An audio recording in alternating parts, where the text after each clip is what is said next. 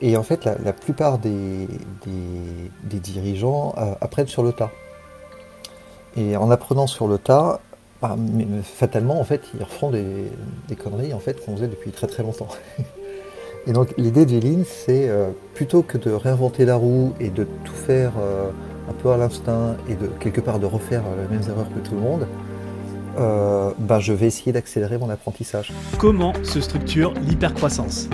Je suis Romain Collignon, entrepreneur et fondateur du Network 78, un réseau d'entrepreneurs remarquables dans le secteur de la tech et du web. Sur Structure, je vous propose de connecter avec ces dirigeants passionnés afin de mettre un coup de projecteur sur ce qui fait en interne les raisons de leur succès. Aujourd'hui, j'ai l'immense privilège de recevoir Régis Medina, l'auteur du livre Learning to Scale et l'un des experts du Lean les plus reconnus en France. Alors si je suis aussi enthousiaste à l'idée d'interviewer Régis, c'est qu'on va avoir une conversation qui encapsule plus de 12 années d'expérience en tant que pionnier de l'agile en France. Régis aussi depuis 2009, eh bien c'est une véritable passion pour le lean jusqu'à devenir il y a 5 ans le sparring partner des CEO de Scale Up. Alors Régis, merci d'être avec nous aujourd'hui. Comment tu vas? Je vais très bien, merci. Alors, je te propose qu'on démarre. On va démarrer sur ton histoire. On va démarrer aussi sur ton histoire autour du lean. Est-ce que tu peux nous partager ça? Ah, euh, ouais, d'accord. Alors, mon histoire du Lean. Euh, en fait, moi, je suis venu au, Lean par euh, les méthodes agiles, là, comme tu, comme tu le mentionnais. Donc, j'étais un des, tout premiers à faire ça en France à la fin des années 90. Et on va dire une dizaine d'années plus tard, j'ai, enfin, ou 8 ans plus tard, j'ai commencé vraiment à creuser le Lean. Et à l'époque, je le faisais parce que le lean faisait partie quelque part des racines historiques, en fait, des, des inspirations euh, principales euh, de, l'agile. Et, j'essayais, moi, d'en savoir toujours de plus en plus. Euh, j'ai commencé à, creuser ça. J'ai rejoint aussi un, cabinet de, conseil à l'époque et on avait comme, mission d'aider des entreprises à s'approprier ces démarches-là. Et, je faisais, si tu veux, mon, job à l'époque, c'était de faire vraiment l'aller-retour entre ce que j'appelle aujourd'hui le lean hardcore à la japonaise et euh, tous les métiers de l'informatique. Euh, les projets, les data centers, le, rack de serveurs dans les, data centers, le support, vraiment, vraiment tous les types de métiers. Euh, et, j'ai suivi de près ou loin des dizaines, des dizaines d'équipes et j'ai fini par réaliser qu'il il y avait vraiment un, monde en fait entre l'agile et le lean et en fait on va y revenir, je pense après. Oui, tu nous parles de, de lean hardcore à la japonaise. Euh, qu'est-ce que tu entends par là? Alors, euh, ce qu'il faut comprendre, c'est que donc, ce qu'on appelle le lean, c'est une communauté de, de, gens qui, depuis les années 80, étudient le modèle de management Toyota, qui est un modèle qui est vraiment bizarre. C'est-à-dire que Toyota est parti, euh, on va dire, dans les années 50 sur un, modèle d'entreprise qui est très très différent de l'entreprise que j'appellerais aujourd'hui terroriste financière. Euh, qui est l'entreprise standard. Et euh, dans les années 80, donc, euh, Toyota commence à être vraiment très très visible. Et des gens, une communauté de, gens commencent à essayer de se dire mais qu'est-ce qu'ils font ces gens-là? Qu'est-ce que ça veut dire chez nous? Et alors, il y, a, une forme de, tragédie dans le c'est que les gens, ils voient ce qu'ils viennent chercher. C'est-à-dire? Et alors, du coup, bah, si, si je crois que si j'ai ma conception de l'entreprise, c'est que euh, une entreprise, c'est un ensemble de process et que les gens suivent les process, et que je vais voir euh, des usines euh, qui font des usines Toyota, je me dis ah mais c'est génial en fait, ces gens-là font du suivi de process, donc le, Lean est une méthode de suivi de process. Hmm. Et alors le Lean hardcore japonais, c'est bah non, c'est pas ça, c'est d'essayer de comprendre mais qu'est-ce qu'ils essaient de faire pour de vrai? Et ce qu'ils essaient de faire pour de vrai, c'est de faire grandir des gens de devenir plus fort, de faire grandir des gens. Et alors, effectivement, quand les gens sont plus forts, bah, ils ont des meilleurs process. D'accord, donc ce que tu nous dis, c'est que la, façon dont on voit le lean un petit peu euh, mainstream, euh, démocratisé, euh, c'est une approche tayloriste du lean, mais, mais que derrière, en fait, l'amélioration des process, c'est juste l'amélioration des gens au sein de l'entreprise. Oui, et, en fait, le, le, lean, en fait, obéit à, je dirais, une physique qui a juste rien à voir, parce que le, lean en fait est un système pour apprendre. Et donc on est, vraiment. Euh, et l'idée en fait, c'est quelque part, c'est de transformer l'entreprise en une espèce de gymnase, tu vois, ou laboratoire scientifique, où en fait je viens le matin pour apprendre des choses sur mon, travail. C'est vraiment euh, particulier.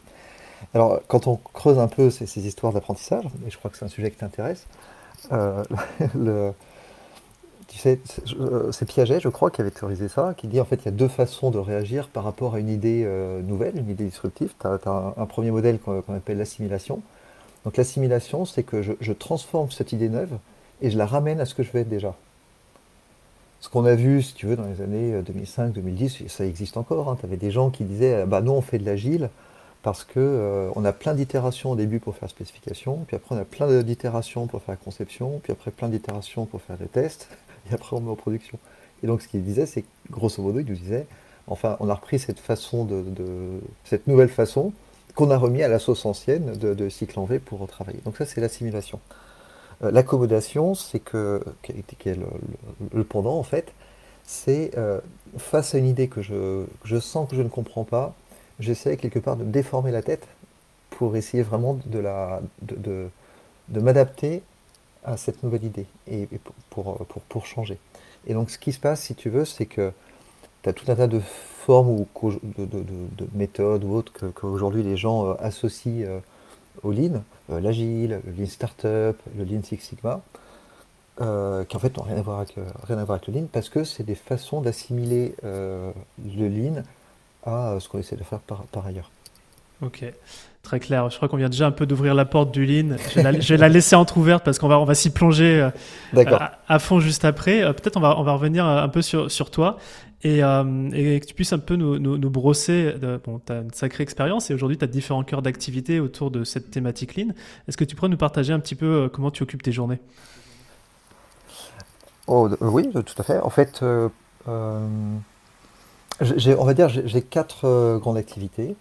Comme tu l'as mentionné, en fait, j'ai une activité de. Alors, j'aime bien ce, terme de sparring partner avec des, fondateurs, des CEO de, de Scale Up je vais avec eux sur le terrain et on va dans l'entreprise pour euh, essayer d'apprendre ensemble ce que, ce que le regard ligne peut, nous apporter, comment ça peut aider à, l'entreprise à grandir. Donc, un, cette activité avec les dirigeants. Euh, une deuxième activité qui est, euh, en fait, j'ai monté il y a deux ans un programme de, alors que j'appelle un programme d'entraînement, qu'on pourrait traduire en programme de formation autour de mon livre Learning to Scale. Donc là, l'idée, c'est vraiment de permettre en, deux mois à des gens de s'approprier le lean en tant que pratique. C'est vraiment pour apprendre à pratiquer le lean. Euh, j'ai une troisième activité. Alors tout, est complémentaire. Hein. C'est pas pas compartimenté. Tout va ensemble. Euh, donc ma troisième activité, c'est que euh, j'ai monté il y, a, il y, a, deux ans avec mon associé Chloé Dru une entreprise qui s'appelle Aino, euh, pour éclairer un peu ce que c'est, on, peut partir de, l'origine du nom. Ouais. petite référence, euh, voilà, petite référence cinématographique. Donc tu sais, dans, Matrix, tu as ce moment où tu as le, héros, Neo, euh, qui, à qui on branche en fait un, un, câble en fait, dans la tête, dans le crâne. Un gars qui tapote un truc sur un clavier et, un peu plus tard, Neo ouvre les yeux et il dit I know Kung Fu. sais? Et, l'idée c'est que ce qu'on fait côté I c'est d'aider les entreprises, notamment les scale-up, à concevoir des, programmes d'entraînement qui permettent de réduire, mais de manière vraiment drastique, le temps qu'il faut euh, pour faire un expert. Donc quelqu'un qui arrive, plutôt que de le laisser vasouiller euh, six mois, un an, deux ans avant de devenir expert, bah, l'idée c'est comment est-ce qu'on fait ça en deux semaines. expert de son métier ou expert du lean? De son métier, de son métier, de son métier, Donc l'idée c'est I know marketing, I know sales, I know, tu vois. Ok. Euh, et ma, quatrième activité, euh, c'est en tant que membre euh, de l'Institut Lean France, qui est une communauté en, France de, de, gens comme moi qui, qui sont un tout petit peu fanatiques du lean. Un petit peu. Et on fait ce travail, voilà exactement. C'est le groupe des ayatollahs quelque part, et, et on, on, explore ensemble, chacun dans son domaine. Il y en a qui travaillent avec les, hôpitaux, d'autres avec des grandes entreprises, certains dans l'industrie. Donc c'est très très très très large. Et on a des conversations pour essayer d'apprendre et d'explorer ensemble euh, ce qu'est le Lean et aussi bah, de, le faire connaître, euh, le diffuser. Voilà. Et toi, on peut dire que ton expertise, ton, terrain de jeu du Lean, c'est euh, la tech de manière globale? Oui, oui, bah oui. Moi, je suis, euh, donc sorti de l'école en 95 et je suis programmeur. Moi, à la base, je suis ingénieur en informatique. et, du coup, bah, on se refait pas. Hein. Donc, moi, je, suis un dev. donc, voilà. du, coup, moi, j'ai une affinité en fait avec avec ce monde-là. Euh, et voilà. du coup, moi, ce que je fais, c'est que j'étudie le fameux euh, lean hardcore à la japonaise dans le monde des entreprises tech. Ok, et eh ben écoute, euh, très clair. Mais effectivement, il y a, y, a, y a, un fil d'Ariane entre toutes ces, ces activités. Euh, euh génial. je te propose de peut-être. alors, j'ai lu ton bouquin, je l'ai postité, et, et, ça, et, et c'est un, un, work in progress. C'est un apprentissage en progression. Euh, J'ai peut-être une première question euh, pour toi et, et, pour nos auditeurs, qui est, euh, tu qualifies notamment le Lean comme une méthode pour devenir un meilleur CEO. Euh, et, voilà, on parle pas de process, pas forcément de système. Alors, qu'est-ce que tu entends par là? C'est quoi devenir un meilleur CEO Alors, quand tu es CEO, même que tu es un manager, en fait, tu, as une activité qui est une activité d'une complexité qui est inouïe vraiment inouï. Et notamment, et c'est, le, paroxysme, c'est bien sûr le, rôle du CEO. C'est-à-dire qu'un CEO, il faut qu'il connaisse, euh, il faut qu'il connaisse des choses en business, en vente, en marketing. Il faut qu'il ait une théorie sur le recrutement, sur la finance, sur le droit. Il faut euh, avoir des connaissances sur, euh, sur la technologie, sur le, comment faire tourner des opérations, comment, comment former des gens, comment gérer des crises, comment développer des gens. Euh, et en fait, la, plupart des, des, dirigeants euh, apprennent sur le tas. Et en apprenant sur le tas, bah, fatalement, en fait, ils refont des, conneries en fait, qu'on faisait depuis très très longtemps. et donc, l'idée du Lean, c'est euh, plutôt que de réinventer la roue et de tout faire un peu à l'instinct et de quelque part de refaire les mêmes erreurs que tout le monde, bah, je vais essayer d'accélérer mon apprentissage si je veux apprendre à faire de l'équitation, euh, soit j'improvise, je, vais sur un champ, euh, j'essaie d'attraper un cheval, soit je m'inscris dans un club et puis euh, et puis il y a quelqu'un qui m'explique, bah voilà, ça c'est l'avant, ça c'est l'arrière, tu montes là, ça c'est l'étrier, tu, tu, vois. Et donc l'idée du Lean, c'est que c'est c'est une pratique pour accélérer son apprentissage en tant que manager. Il faut le voir comme un, un, raccourci. C'est plutôt que de vasouiller pendant 20 ans, bah, ce que j'aurais appris dans les 20 prochaines années, je vais le faire là tout de suite dans les, dans les 5 ans qui viennent. Et alors, du coup, c'est un ensemble d'exercices. Donc, ce n'est pas une méthode que je mets en place dans la boîte. C'est un ensemble d'exercices que je fais pour mieux comprendre ce que je suis en train de faire. Et donc, euh, et, la particularité, c'est que euh, je me fais éduquer par ce qu'on appelle le game bar, c'est le, terrain. C'est-à-dire que je vais dans, dans mon entreprise et je la regarde d'une certaine façon. Euh, et pour, dévoiler un truc, les, les, claques que je me prends en allant sur le terrain m'aident à grandir plus vite. Les claques, enfin les, les, CEO que tu accompagnes notamment se prennent des claques quand t'accompagnes, c'est ça? Moi je fais rien du tout. Euh, moi je fais rien du tout. C'est qu'on regarde ensemble et en fait quand tu regardes la réalité de ce qui se passe sur le terrain, bah, tu vois le gouffre qui existe entre euh, ce que tu imaginais, le super plan que tu avais conçu en salle de réunion avec ton, ton COMEX pendant l'offsite au Portugal. bah, tu arrives six mois plus tard et tu dis oups, le super produit qu'on voulait lancer, ça va faire un, tabac, euh, oups, super feature, oups, cette super personne que j'avais recrutée, euh, oups, tu vois, donc l'idée c'est que si, je vais un cran plus loin, euh, la, méthode sous-jacente, donc il y a une méthode qui quelque part qui est, posée, hein, qui est écrite, donc on appelle ça le TPS, TPS, donc Thinking People System, c'est un système. Alors, l'erreur qu'on fait tous hein, euh, dans la découverte de, ce machin-là, c'est d'imaginer que c'est un système de production que je mets en place. Mais en fait, il faut le voir plutôt, euh, si tu veux, c'est un peu comme des maths, au sens, euh, tu regardes des situations business et tu les modélises dans ta tête. Tu vois Sauf qu'au lieu de, de, transformer quelque chose que tu vois en chiffres, par exemple, ben, tu, tu te poses des questions type sur, sur ce qui se passe dans ton business. Donc tu te poses des questions sur la valeur, donc, si je vais un, cran plus loin, tu regardes ton entreprise comme un ensemble de flux. Et c'est là que le, parallèle euh, avec euh, l'usine est utile. C'est-à-dire que tu réalises que même si en fait tu es, euh, une néobanque, tu es, une start-up qui fait un logiciel en SaaS, tu es une agence de, web design, tu vois. En fait, hmm, quoi qu'on veuille, en fait on est tous en train de produire quelque chose pour quelqu'un qui euh, quelque chose à quelqu'un pour au final livrer un truc au client. Et une fois que tu acceptes ça, bah, tu, vois tu apprends à voir ton entreprise comme un ensemble de flux, des flux bien sûr de, livraison de produits, des flux de, services, des, flux de, recrutement, des flux de progression de gens, euh, des, flux d'informations, de matière. Et donc quand tu vois ton entreprise comme ça, bah, en fait le, donc, le, TPS t'amène la question, bah, par exemple ce flux-là, on produit quoi? Pour qui? Où est la valeur là-dedans? Est-ce que les gens qui sont impliqués là-dedans sont bien coordonnés? C'est l'histoire du juste à temps pour aller très vite. Est-ce qu'ils travaillent bien? Est-ce qu'ils s'entendent bien pour arriver à travailler au bon rythme, pour aller vite pour le client? Est-ce que euh, après il y a un autre principe qui est l'autocalité. Est-ce que chacun en fait à son niveau est capable de savoir s'il fait de la qualité ou pas? Et tout ça sur un socle de est-ce que bah, chacun a les conditions euh, pour travailler faire un bon boulot euh, de manière facile et de manière intéressante? Et donc l'idée c'est que tu, regardes en permanence ton entreprise sur le terrain et tu te poses ces questions-là. Et les questions sont tel que bah, ce que tu vois, c'est que tu n'y es jamais en fait. Tu n'es jamais, au, jamais au niveau. Et l'idée, c'est que comme tu vois que tu n'es pas au niveau, alors c'est là que ça, ça, crée un système d'apprentissage, c'est que bah, là, tu te demandes pourquoi. Qu'est-ce qui m'arrive? Pourquoi?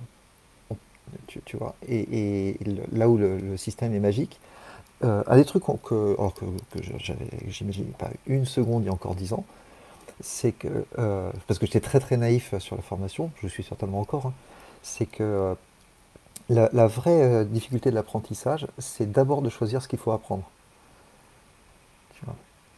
Donc on a tous nos lubies, on, fait des trucs qu'on aime bien, qu'on ponce, qu'on ponce, qu'on pose, mais qui, qui n'amènent plus rien en fait. Et l'idée c'est de découvrir les trucs qu'on n'a pas envie d'apprendre, qui eux vont nous aider. je parlais de développeurs euh, tout à l'heure et je peux être coupable, hein, je le fais aussi. on te dit qu'est-ce que tu veux apprendre? Bah, Tu veux dire je veux apprendre le dernier framework, je veux apprendre la dernière techno. Il n'y a, personne qui va dire bah, moi je veux apprendre à faire du code sans bug. tu vois et, pourtant, bah, quand tu regardes, si tu pars de euh, qu'est-ce qu'on a livré, qu'est-ce qui est important pour le client, qu'est-ce qui s'est passé, bah, ce que tu vas découvrir, c'est qu'il y a des bugs. Pourquoi il y a des bugs? Ben, J'ai fait une connerie. Pourquoi? Et en fait, l'idée, c'est que tu suis cette méthode-là qui, vois, c'est les, petits poussets, en fait, elle te dit, tiens, là, en fait, à cet endroit-là, tu as un truc à apprendre. Hmm. Il y, a, quelque chose que tu, que tu dis, et je, vais me permettre d'insister dessus, c'est que le, lean, de, de, cette manière de l'appréhender, c'est oui une méthode d'apprentissage, mais c'est aussi au service du client. Euh, et, le client, il peut être à la fois le client final qui va recevoir le produit, mais aussi les clients, ça va être la personne avec qui on travaille dans, dans l'équipe. Oui. oui. Euh, Quelque part, le client, il te donne la barre, en fait. C'est lui qui met la hauteur de la barre. Et ça, il y a vraiment un saut que tu fais. Enfin, c'est une forme de saut de la foi. C'est-à-dire que, tu, vois, si toi, tu pourrais te dire, bah, j'aimerais bien être à ce niveau de performance-là. Et il y a un mouvement qui consiste à se dire, euh, oui, c'est très bien. en fait, la nature, elle s'en fiche un peu de mes envies. Ce qui se passe, c'est que, bah, pourquoi est-ce qu'on est là, en fait, en tant qu'entreprise? Et ce que te dit Lynn, euh, c'est, bah, en fait, on est là pour servir des gens pour servir qui? Les clients. Donc on a fait un choix, on se dit tiens, je veux monter euh, cette boîte-là, je vais faire ce métier-là. En fait, quand tu fais ce choix-là, bah, tu fais un choix implicite qui est bah, je vais servir ces gens-là. Et du coup, pour les servir, il faut que je découvre qu'est-ce que ça veut dire de servir ces gens-là. Quand, quand je, te, je, te, parlais un peu de, toutes mes activités, là, entre ça, entre le travail avec les patrons, la, les formations en ligne que je fais, le système de construire les systèmes d'entraînement, c'est que des choses que je fais pour aider les clients avec qui je travaille, qui sont plus les clients d'ailleurs, qui sont des amis. Mais ce qui se passe, c'est que je vais sur le terrain, je, bah, je vois sur quoi est-ce qu'ils butent et, je me dis euh, qu'est-ce que je peux faire de mon côté pour les aider? Quels sont les sujets que, je dois apprendre, que je dois explorer? Typiquement, là, je parlais de la, formation euh, que je fais autour de Learning to Scale. Euh, j'ai fait ça pour, pour Benoît Théodo, qui, qui, lui me disait depuis longtemps, il me disait, bah, je réagis, ce serait pas mal que tu fasses de la formation. moi je lui expliquais, ouais, moi ça m'intéresse pas, tu comprends, la formation c'est nul. et puis de toute façon, on n'apprend pas le ligne en formation. et un jour, Alors, il assistait, hein, et euh, un jour je me suis dit, bah, qu'est-ce que je suis en train de faire C'est bah, si j'ai décidé de soutenir Benoît et qu'il me dit qu'il a besoin de ça, est-ce qu'il y a quelqu'un d'autre qui pourrait vraiment l'aider? Non, je suis peut-être bien placé. Du coup, que j'en ai envie ou pas, il bah, faut que j'apprenne à faire ce machin-là. Et c'est pas évident quand on est CEO et qu'effectivement on commence à prendre de, la hauteur, ou tout au moins on est moins impliqué euh, avec son client, à passer du temps avec lui. Tu parlais des, des, des, Gemba. Gemba, Gemba, je sais pas comment. Gemba, Gemba. Euh, tu expliques d'ailleurs dans ton livre que c'est important dans, sa semaine de bloquer des temps dans son agenda comme un rendez-vous euh, autre, mais ça c'est un rendez-vous avec ses clients pour justement prendre la mesure de, de, leurs besoins, leurs frustrations, etc. Et, et ça, ça c'est un des syndromes des grandes entreprises et euh, le, fait que le CEO, enfin le CEO et même le manager, hein, peu importe son niveau dans, dans la boîte, euh, c'est quoi, quoi le syndrome des grandes entreprises? Parce que tu en parles dans, ton livre. Euh, comment, comment on, identifie quand on met le pied dedans ou alors qu'on y est jusqu'au cou? Est-ce que c'est quoi le c'est quoi le niveau? D'accord. Euh, derrière, tu, vois, tu, vraiment, tu repars de la start-up. On est deux, on est trois, euh, on est potes quelque part. Et en fait, au début, en fait, on va mettre une énergie euh, inhumaine dans, le, dans notre projet parce que c'est nous, en fait, parce qu'on a très envie. On est, peu, nombreux. On peut changer, si tu veux, de direction du jour au lendemain. Tu parles à un client, il te dit un truc, tu changes ton offre, tu la proposes le lendemain. Tu vois, tu as une grande flexibilité et une implication qui est incroyable. Quand, ça commence à accrocher, un peu plus tard, c'est le fameux product market fit là, dont, nous parlent les start-upers. Bah là, en fait, tout d'un coup, quelque part, c'est le marché qui tire. Et, on en vend, on vend, on vend, on vend. Et on se dit, bah, ce qui limite la vente, c'est que bah, on n'a pas assez, on n'est pas assez. Du coup, on commence à recruter. Et à mesure qu'on recrute, euh, qu'on rajoute des, qu'on complexifie les services aussi, tu vois, qu'on rajoute des fonctionnalités, etc. En fait, la complexité en interne, elle explose, explose de manière euh, exponentielle. Et alors, comme ça devient, comme ça explose, parce qu'il y a tellement de sujets en parallèle dans une entreprise, on commence, si tu veux, à, structurer tout ça. Donc, on définit des rôles. Tu vois, les, fonctions, ça apparaît vers, euh, une dizaine de personnes. Tu vois, vraiment des fonctions posées. Tu vois, as une fonction marketing. Donc, les fonctions arrivent, puis après, les, les couches de management.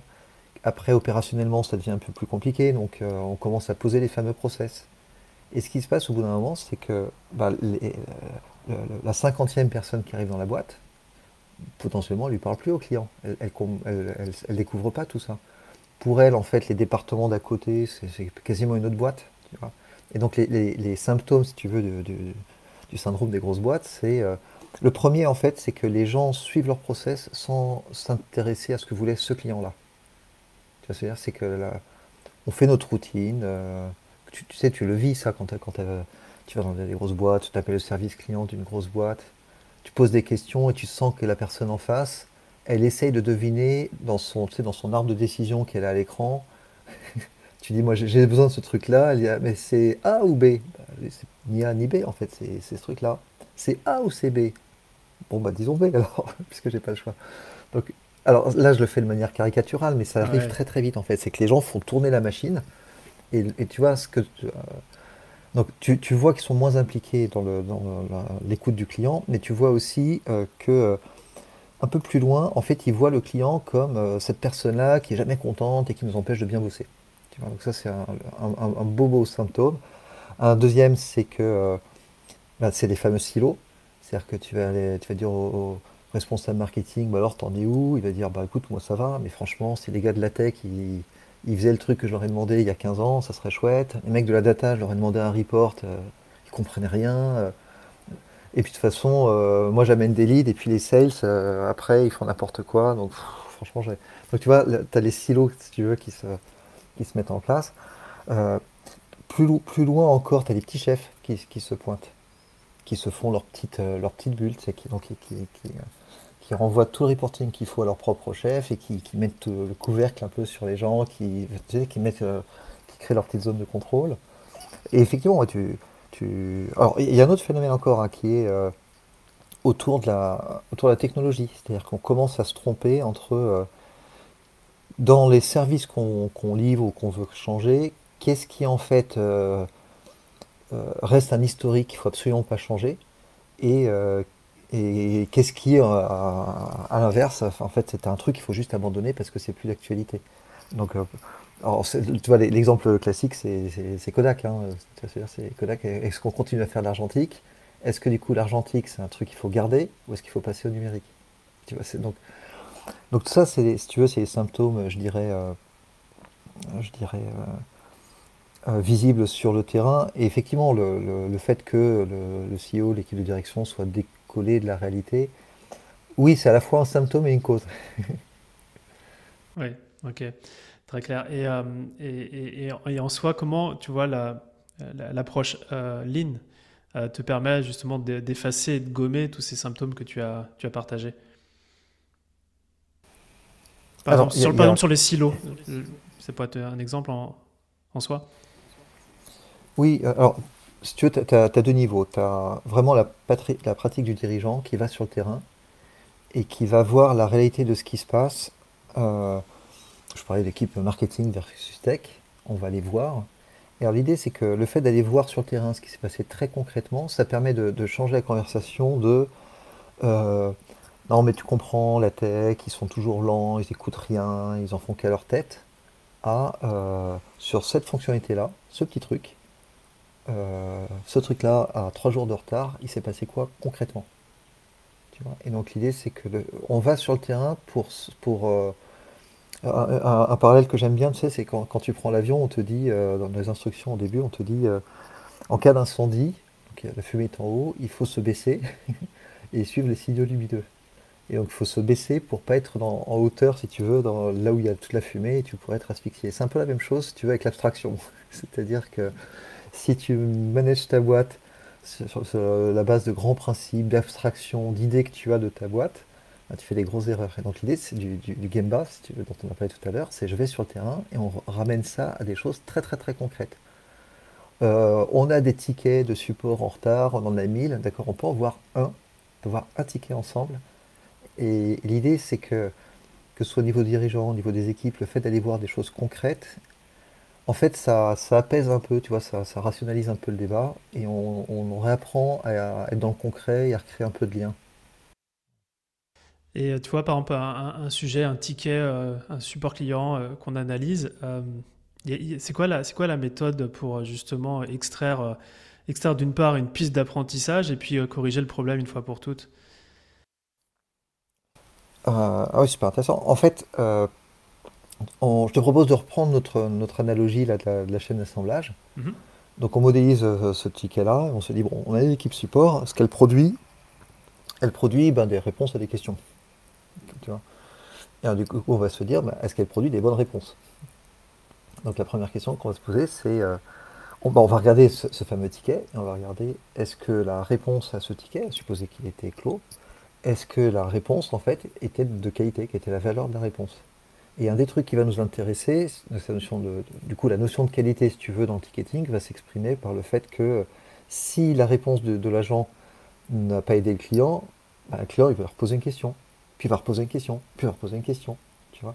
Et donc on va se dire, bah, qu'est-ce qui nous a empêché de faire euh, ce qu'on appelle du right first time, ou, euh, si on fait le, le parler avec le, avec le tennis, de faire un ace. Mhm. Le client il fait une demande, paf. Et donc on va regarder pourquoi est-ce qu'il a fallu faire une deuxième question, une deuxième réponse, tu vois? Donc première chose qu'on va faire, c'est qu'on va regarder euh, donc la qualité.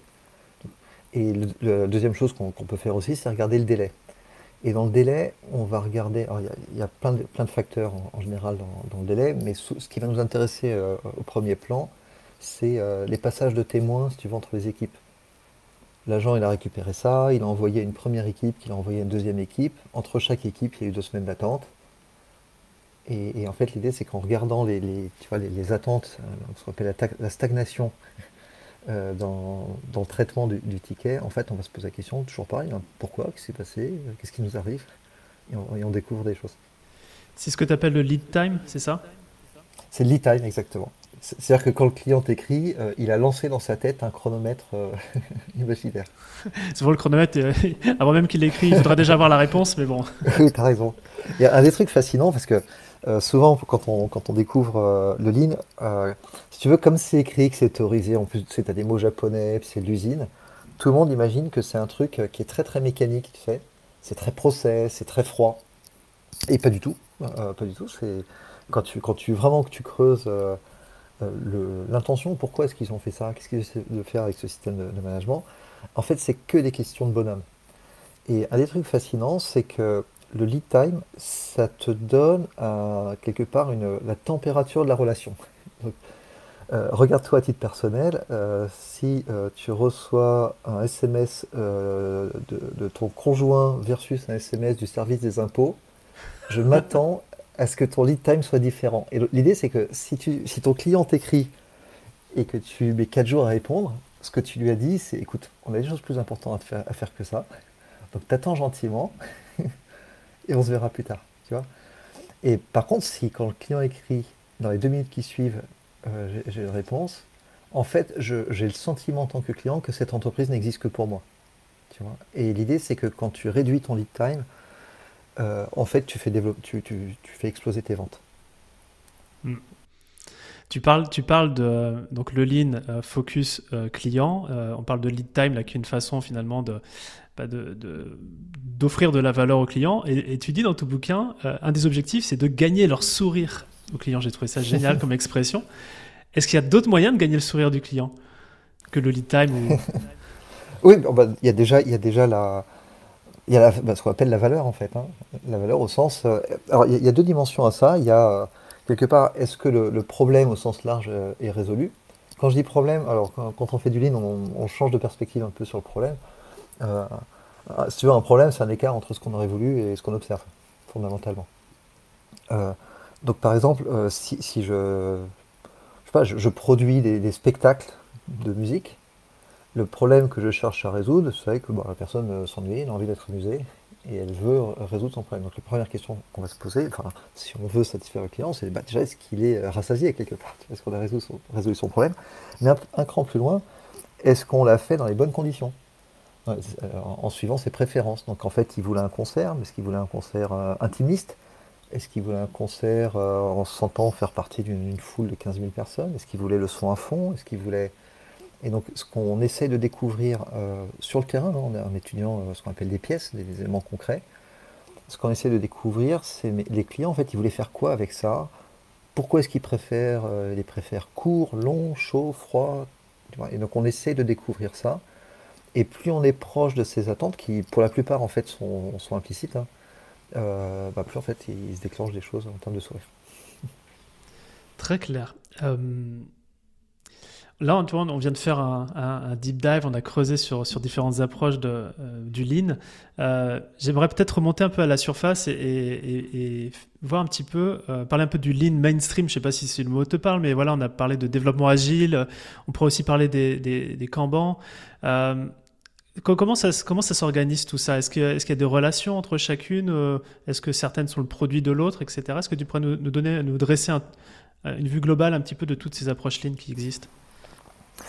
Euh, tu vois, par exemple, si je faisais un, si j'essayais de faire un, rapport entre le lean et l'agile, je dirais qu'on est de l'ordre de grandeur de, euh, du rapport entre euh, une pomme et une symphonie de Beethoven. Alors, comme c'est une méthode, si tu veux, on classe tout ça dans c'est des méthodes et puis il y a des trucs qu'on retrouve, donc on essaie de positionner les méthodes les unes à côté des autres. alors, pour, pour simplifier un tout petit peu, je vais partir l'agile, après on parlera de Kanban. On peut parler de Lean Startup, tu vois, on parlait, parler de Lean Six Sigma, si, on essaie de jouer euh, euh, à l'agencement des méthodes. Euh, alors, par exemple, ce qui différencie l'agile du Lean, c'est que l'agile est un système de production. C'est comment est-ce que j'organise du travail. Tu vois, ça, te donne des règles de, ben, je prends un logiciel, je le coupe en petits bouts, et puis puis on fait les petits bouts, on les met en mode prod, on les met en prod rapidement, on se parle tous les matins pour voir si on fait des conneries. Un peu plus loin, on écrit des tests, tu vois. Et donc ça, te dit quoi faire. Euh, le lean, en fait, tel que je le pratique, hein, c'est un système pour apprendre. Ça a juste, euh, de ce point de vue ça, a juste rien à voir. Et du coup, tu peux faire du lean dans une équipe agile. Faire les deux, parce que c'est des trucs différents. Tu peux faire du lean partout, en fait. Euh, c'est un des trucs qui m'a surpris aussi, hein, parce qu'en fait, moi, au début, quand, quand je tu vois, quand je, te racontais mon, passage en, cabinet de conseil, là, je, je, travaillais avec des grandes, des banques, des grandes boîtes qui, eux, avaient des, projets qui n'étaient pas du tout, du tout, du tout euh, agiles. Quand, j'étais euh, jeune, enfin, j'étais plus jeune, mais au début, tout début, j'imaginais que la, mise en place quelque part de la, du Lean, c'était comme ça que je, le pensais à l'époque, c'est que fondamentalement, j'allais euh, les aider à faire de l'agile. Et en fait, pas du tout. En fait, euh, parce qu'il m'a fallu du temps pour comprendre que ben, est-ce qu'on peut apprendre à faire des meilleurs euh, cycles en V Est-ce qu'on peut apprendre? Et, donc, donc voilà, donc entre l'agile et le lean, il y a, il, il y a des proximités de concepts parce qu'en fait il y, a, des notions de clients, si tu veux, il une notion de euh, d'équipe, il y a des notions de, tu vois, il y a un soin pour la qualité, il y a un soin pour faire des, belles choses, tu vois. Il y a effectivement il y a des éléments de raisonnement en flux. Donc oui, bien sûr, il y a c'est des approches un peu cousines, tu vois. Euh, mais, les, intentions sont vraiment fondamentalement euh, différentes. Alors, si on parle du, du Kanban, là, si tu veux, c'est un peu ce que, ce que je racontais sur assimilation versus accommodation. moi, j'ai vu ça, je pense qu'on est vers, comme ça, 2010, 2012, tu vois, le, peut-être un poil avant, peut-être 2008, je sais plus. Tu vois, l'arrivée de, de l'île Kanban. Et donc, l'arrivée du Kanban dans l'agile. à l'époque, si tu veux, au tout début de, de l'agile, grosso modo, on notait les, stories quelque part sur les post-it, on les faisait avancer en to-do doing done. Il y a des gens qui, ont, qui font le lien avec les Kanban, qui disent ben, eux aussi, ils ont des, formes de post-it. et, et, quelque part, l'agile, et ce, mouvement euh, Lean Kanban cherche à faire un truc, c'est de euh, fluidifier euh, le flux. Ce qui n'est pas con. Hein. Et, et déjà, c'est pas con, et puis on essaie de faire la même chose en ligne. Mais encore une fois, l'intention est différente. C'est-à-dire que là où, les gens qui font du ils appelaient ça Lean Kanban à l'époque, hein, il y a certainement d'autres noms. après, ils ont parlé de flow, des choses comme ça. Ce qu'ils essaient de faire, eux, c'est de voir le process, si tu veux, comme un phénomène froid et physique. C'est vraiment de la gestion de flux comme si c'était des flux de, de, pommes de terre, tu vois, des flux de, n'importe quoi. Euh, en fait, le Lean euh, voit le Kanban comme un outil d'apprentissage. C'est-à-dire que le, le, Kanban vu par le Lean, il faut que tu imagines, euh, tu vois, ce, marqueur radioactif qu'on va te, te, mettre dans le sang pour voir comment est-ce que ça s'écoule, pour voir, mais, mais tu fais ça pour voir où est-ce que ça coince. Tu vois, imagine le petit bouchon que tu mets en haut d'un ruisseau et tu le laisses couler pour voir à quel endroit est-ce que le bouchon euh, en liège va, va s'arrêter. Et du coup, le Kanban vu du lean, c'est un outil pour voir où est-ce que ça stagne et pour te mettre le, nez en fait sur les problèmes. Donc l'outil, si tu veux, est le même, mais utilisé avec des, intentions qui sont euh, radicalement différentes. Ouais, le Kanban va, chercher à identifier les zones d'apprentissage, enfin là où il y a des frictions, des problèmes, voilà, etc. Exactement. Voilà. Et, quelque part, tu, fais ça. Souvent, tu vois, les gens vont se dire Ah, avec le Kanban, ça améliore la communication des équipes, chacun fait, ce sait qu'il sait faire. Ce qui est, ce qui est vrai, hein, et c'est vachement bien d'avoir tout ça. Mais la vraie intention, euh, telle que je, l'ai apprise, c'est que, bah, si, imagine que tu sois le manager en charge de cette activité. Tu fais quoi de tes journées? Tu vois, tu as, un open space, tu as plein de gens devant leur machine. Ça va, ça va pas? Si tu attends euh, deux jours avant la release pour savoir si les gens sont à l'heure, bah, t'es coincé, t'es mort. On va t'annoncer deux jours avant la release que, euh, ah, au fait, on a six mois de retard. Bah, l'idée, c'est que tu as besoin d'un système pour voir le flux de valeur pour le client en temps réel et pour voir où est-ce que ça coince. Et du coup, le Kanban te dit, bah, tiens, là, cette demande client-là, elle coince. Et du coup, bah, tu sais que tu peux te lever, tu peux aller voir la personne qui est là, il vient, ça va, je peux t'aider Et tu peux tirer la pelote. Donc, donc le Kanban te, te, tu vois, dit à tout le management euh, où est-ce qu'ils ont de la valeur. Hmm. Il, y a, aussi ce facteur-là de, t'appelles ça quoi, les, les lead teams euh, ou les, euh, les managers qui sont. Ah, les team lead. Oui, les team lead, pardon, ouais. C'est un peu leur rôle aussi de venir justement identifier ces zones de, oui, oui, blocage. Oui, tout à fait. Oui, oui. En fait, c'est leur rôle. si tu veux, il y, a une organisation spécifique à une organisation lead. Euh, euh, c'est effectivement ce rôle de, team leader qui est euh, un rôle qui n'est pas un rôle de management, si tu veux, c'est pas quelqu'un qui va valider tes congés et, discuter de ton, ton, augmentation.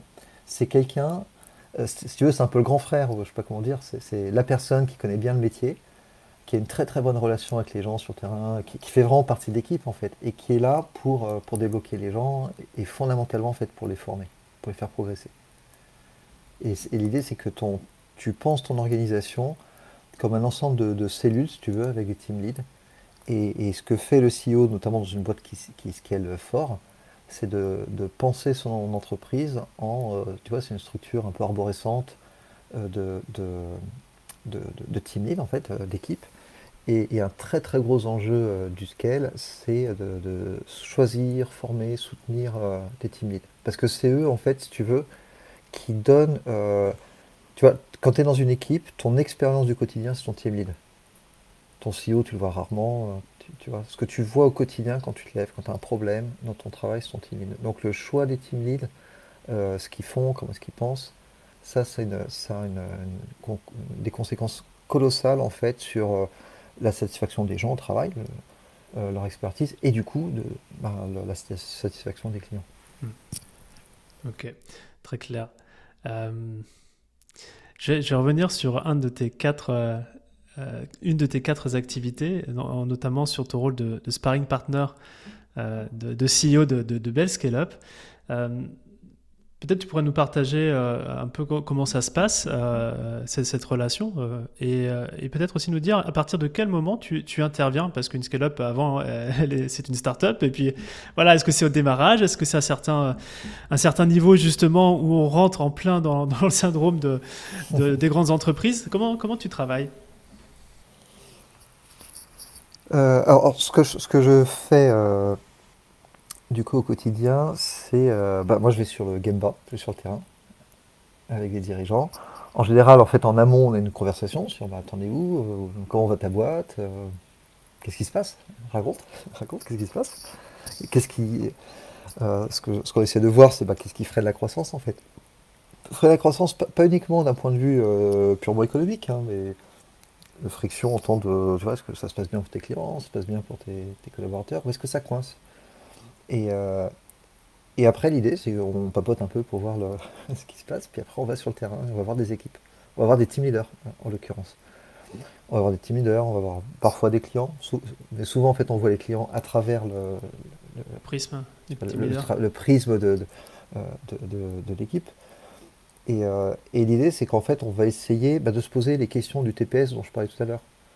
Donc, on va parler avec, l'équipe de bah, vous produisez quoi pour qui En général, c'est clair pour le CEO. Hein. Et du coup, ben, euh, comment est-ce que vous réfléchissez à la valeur? Comment est-ce que vous suivez la qualité? Comment est-ce que vous l'améliorez? Comment est-ce que vous améliorez le lead time? Et l'idée, c'est qu'on va voir, euh, le CEO va voir sur le terrain comment ces équipes sont en train d'améliorer les choses. Et mon rôle spécifique, c'est de... Euh, je ne suis pas en train, quelque part, de, coacher le, dirigeant au sens de j'essaie de lui faire un truc. je suis juste le gars à côté qui, dont c'est le métier de faire du lead et en fait, on regarde des situations en business et lui, il va dire bah, Je vois comme ça. Et moi, je vais dire bah, Tiens, je vois comme ça. D'un point de vue lean, je le regarde comme ça. Et l'idée, c'est que ça éclaire le dirigeant sur lui, sa propre perspective. Et ensuite, une autre. Je t'en prie, vas-y, vas-y. Et, souvent, en fait, on, va trouver, bien sûr, il y a, des trous dans la raquette hein, sur l'entreprise et on, va se mettre d'accord. Et aussi, un de, mes rôles, ça va être de travailler sur c'est quoi l'exercice en fait d'apprentissage par rapport au problème qu'on a là. Comment est-ce qu'on va, qu'est-ce qu'il faut qu'on visualise. Et voilà, mon, expertise, c'est aussi, c'est, aussi là-dedans. Parce qu'effectivement. C'est fameux système d'apprentissage, oui. Quand, quand, justement tu fais le, le Gamba avec, avec le CEO, euh, derrière, il y a énormément de matière qui doit remonter à la surface. euh, après, comment cette matière, elle est, elle est, traitée, elle est processée? C'est justement ce système d'apprentissage qui est mis en place ou c'est euh, mis dans un backlog? Tu vois, j'essaie d'imaginer un petit peu. Ah, ah c'est intéressant, c'est très intéressant comme, comme, comme perspective. Le, ce que j'appelle un, un, système d'apprentissage, c'est un système de visualisation. Tu vois? Donc, euh, bah, typiquement, on, parlait tout à l'heure du support. Euh, déjà, est-ce qu'on visualise les fameux ACE. Est-ce qu'on a un moyen de voir en temps réel qu'une demande client, euh, on n'y a pas répondu du premier coup? Est-ce qu'on voit en temps réel le lead time sur chacun des tickets? Et est-ce que les outils euh, tels qu'ils sont configurés nous permettent, permettent déjà au chef d'équipe de, voir ça tu vois? Donc, quand je parle de visualisation, de, pardon, de système d'apprentissage, c'est majoritairement euh, ou quasi exclusivement des, questions de comment est-ce qu'on visualise euh, le game de, mm. cette équipe. Une fois qu'on a vu euh, le problème, on ne raisonne pas tellement en plan d'action parce que fondamentalement, tu sais, quand, les gens viennent bosser, toi, toi, moi, on ne vient pas pour, pour perdre notre temps, on a envie que ça se passe bien. Donc l'idée, c'est que dans toutes, ces boîtes, toutes en fait, hein, parce que les, grandes entreprises ont, parfois une sale réputation. je travaille avec de très grosses boîtes. Les gens sont smart, enfin grosso modo, les gens sont intelligents, ils ont envie que ça se passe bien. Donc l'idée, c'est qu'une fois que, si on est sur un fondamental, au sens qu'est-ce qu'on est en train de faire pour euh, mieux servir le client et travailler de manière plus facile, c'est assez inattaquable. Et si on s'est mis d'accord sur le fait que le principal truc qui nous empêche de tenir ça, c'est ce sujet, souvent, en fait, le, leader, euh, c'est bon, quoi. Il a vu le truc. Alors, du coup, les discussions qu'on va avoir, c'est euh, est-ce que tu as envie de l'attaquer? Comment est-ce que tu vas t'y prendre? Euh, Une fois que la personne a envie de s'en occuper et qu'elle sait comment s'y prendre, on n'est pas tout le temps obligé d'aller relever les compteurs. Des fois oui, des fois non. C'est ce que tu partages dans le, dans le livre, hein. c'est pas l'approche command and control, c'est plus, euh, plus support et orient et, support. Orient and support, ouais. Parce qu'en fait, le contrôle, quelque part, les choses qu'il faut contrôler, c'est-à-dire où il faut vraiment mettre la pression à tout le monde, c'est qu'il faut servir le client, parce que sinon on va tous mourir. Et quelque part, c'est ton Kanban qui, qui, contrôle ça. Le client, il t'a acheté ce machin-là, il veut qu'on le livre. Alors là, c'est intraitable. On ne discute pas avec le Kanban, tu vois. Alors l'idée, c'est qu'une fois que ton entreprise euh, est structurée autour des Kanban, où les gens savent ce qu'ils doivent sortir, tout, le reste, c'est comment est-ce qu'on rend ce truc-là facile. Tu vois Et là, il faut réfléchir. Et, l'idée, c'est que, tu sais, quand tu fais du command et contrôle, que tu donnes des instructions aux gens, que tu leur demandes de suivre des trucs, ce, qui se passe, en fait, c'est que ça leur met des œillères. Ils arrêtent de réfléchir par eux-mêmes. Et ça crée un cercle vicieux qui est que plus tu contrôles, bah, plus ils sont euh, apathiques, tu vois. Plus ils font des, bêtises, ce qui fait que bah, les dirigeants ils disent mais c'est pas possible que ce soit aussi, euh, aussi con. du coup, il faut, que je les serre encore plus. du coup, bah, on sert plus encore, on met encore plus care, on met encore plus de process, plus de roadmap. Et puis après, on dit, ils sont tout le temps en retard, mais ils n'ont aucune jugeote. Donc on va resserrer encore plus, tu vois. Donc il y a un cercle vicieux. Parce qu'en fait, euh, l'idée c'est que il faut savoir équilibrer qu'est-ce qui est vraiment mécanique, faut tirer le truc. Ça c'est principalement le Cambran, euh, un travail sur, les, standards. Et après, tout le reste qui, touche, si tu veux, à la réflexion, euh, obéit en fait à une dynamique différente. Et c'est là qu'il faut être plus dans Orient and Support. Orient, c'est ce qu'on est clair sur ce qu'on cherche à obtenir, tous. C'est quoi le problème qu'on cherche à résoudre? Et puis support, c'est euh, tu vas t'y prendre comment? Tiens, voilà deux, trois conseils. Tu as besoin de quoi? Comment est-ce que je t'aide? Ça fait, un, ça, fait un style de, management, si tu veux, qui est à la fois euh, exigeant et très cool. C'est art, martial un peu, je trouve. oui.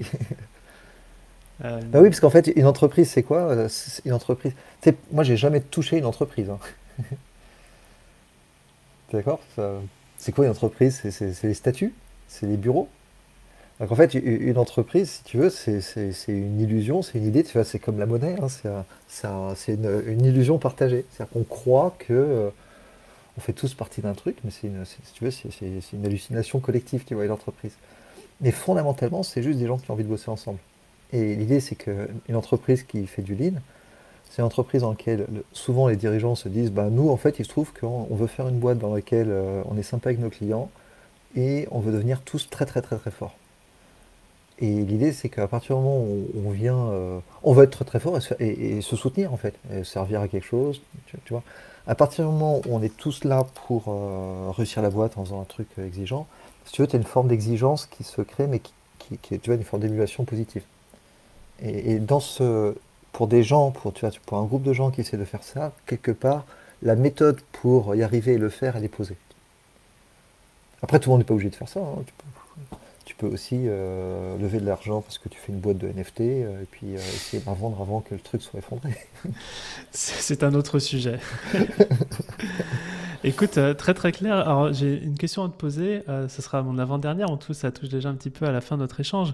Et peut-être que tu as déjà répondu. Donc euh, moi, je serais très curieux de savoir justement avec les, les CEO que tu accompagnes et, le niveau des scale-up dans, dans laquelle ils sont investis, c'est quoi les enjeux structurels récurrents que tu peux voir à travers les, les, les que tu, tu, tu effectues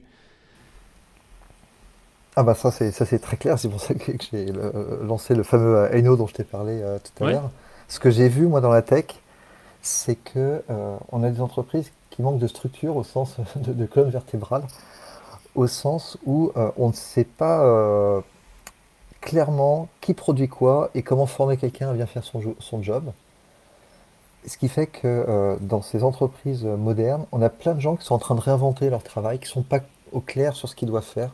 Et surtout, en fait, on est, euh, ce qu'on a tendance à faire dans ces boîtes, c'est recruter des gens qui sont surdiplômés, les lâcher dans la nature et leur dire tiens, vois tes indicateurs de performance, vois ta roadmap, maintenant bonne chance. Et ça, euh, c'est une. Euh, je, trouve que c'est un drame, c'est un drame parce que c'est un, gâchis de talent qui est juste considérable, colossal. Colossal. Donc, oh, tu arrives dans une start-up, on te dit, tiens, tu es au marketing, etc.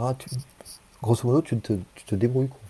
Et alors, du coup, on, crée derrière ça une. Euh, si tu veux, tu as, euh, deux approches par rapport à ce truc-là où les gens vasouillent. Tu as, certains qui vont se dire, Bon, bah dans ce cas-là, écoute, on va mettre en place des process, on va développer un truc avec euh, la tech, et t'inquiète pas, réfléchis pas trop, tu vas dans l'écran numéro 1, t'écris ce truc-là.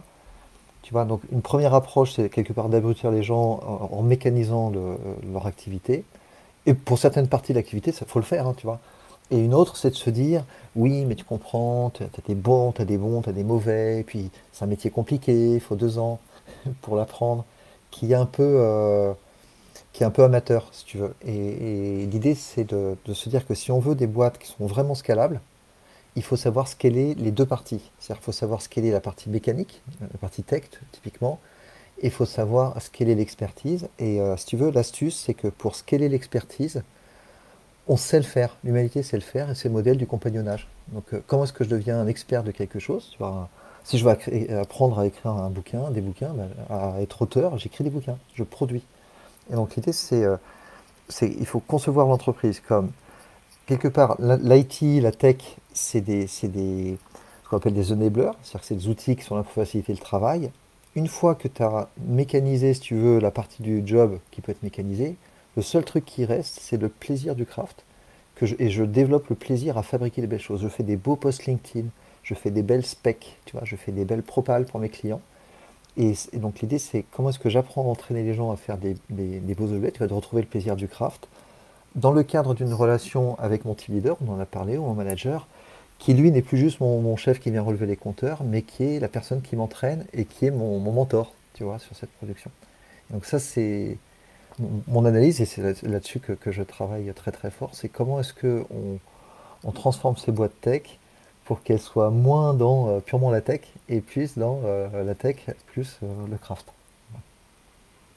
Ça, ça, ça, me, ça me rappelle ce, reportage Netflix japonais que tu dois connaître. je crois que c'est Hiro Matsushi. Ah, Jiro. Jiro, oui, oui, bah oui, exactement. exactement. Comment est-ce qu'on refait ça Un shokukin, quoi.